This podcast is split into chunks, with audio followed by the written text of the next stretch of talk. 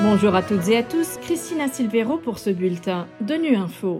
Au menu de l'actualité, 10 millions d'enfants au Sahel central sont en péril, l'UNICEF sonne l'alarme, le trafic de cocaïne augmente après le ralentissement lié à la Covid-19. Enfin, nous reviendrons sur les bienfaits de l'accès aux technologies pour les femmes et les filles.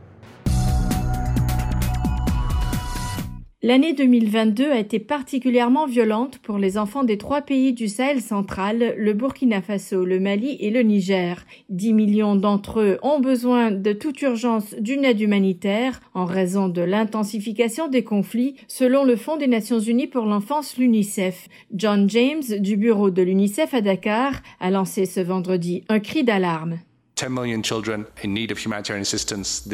10 millions d'enfants ont besoin d'aide humanitaire cette année dans les trois pays du Sahel central. C'est le double du nombre observé en 2020, il y a à peine deux ans. Plus de 8300 écoles dans ces pays, le Mali, le Burkina Faso, le Niger, sont désormais fermées en raison de la violence et de l'insécurité. Ce sont des enseignants qui ont fui les écoles, ce sont des enfants qui ont trop peur d'aller à l'école, ce sont des familles qui sont déplacées, ce sont des bâtiments qui ont été attaqués et emportés par la violence. Au Burkina Faso, c'est plus d'un cinquième des écoles fermées en raison de l'insécurité. On fait près d'un quart maintenant dans le pays. Au Niger, dans la région de Tilaberi, 30% des écoles sont désormais fermées en raison de la violence et de l'insécurité. Au Burkina Faso, les neuf premiers mois de 2022 ont vu le nombre de meurtres d'enfants dans les conflits tripler par rapport à l'année précédente.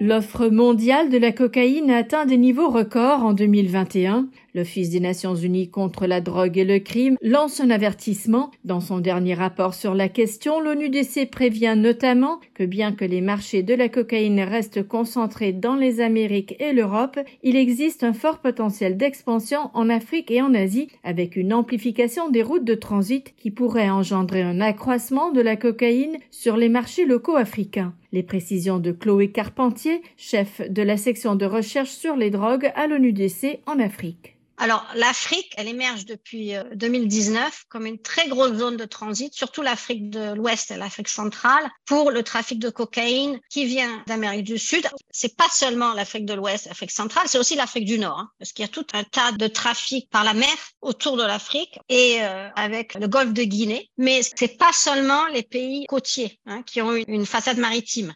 On a aussi des grosses saisies et du trafic dans la zone du Sahel. C'est un trafic qui va vers le nord, en direction de l'Europe de l'Ouest ou en direction du Moyen-Orient. Alors, les dangers de cet accroissement du trafic et de l'utilisation de l'Afrique comme une zone de transit, parce que c'est une zone de transit plutôt, il n'y a pas de gros marché pour l'instant en Afrique, donc, les dangers, c'est le spillover. Quand les cargaisons arrivent en Afrique pour être ensuite réacheminées avec d'autres modes, là, il y a des paiements qui sont faits en cocaïne qui sont pas faits en argent. Donc du coup, il y a une possibilité pour que le marché euh, se développe parce que cette cocaïne, elle va trouver euh, des consommateurs sur le marché local.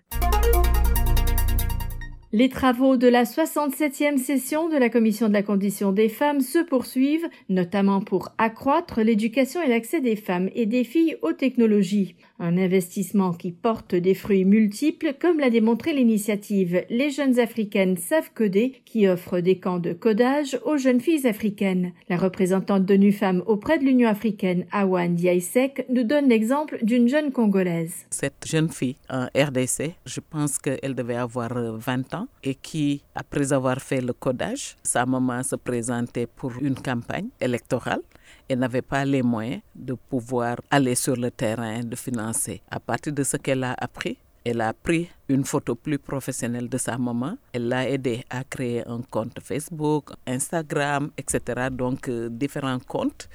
Et elle a aidé sa maman à développer un contenu. Et ainsi, sa maman a eu des abonnés avec qui elle pouvait partager des informations, surtout qu'elle l'a aidé à développer des flyers. Avant qu'elle ne se rende compte, les amis de sa maman qui ont été informés ont tous afflué et elle a dit de cette formation que j'ai eue en tant que jeune fille, je me suis retrouvée à donner des cours à des adultes qui ont deux fois, trois fois mon âge et j'ai vu qu'elle me regardait différemment. Et parmi le groupe, une ou deux ont été élues et celles-là, je les regarderai toujours en me disant, j'ai fait une petite contribution à cela. Pour moi, ça c'est important.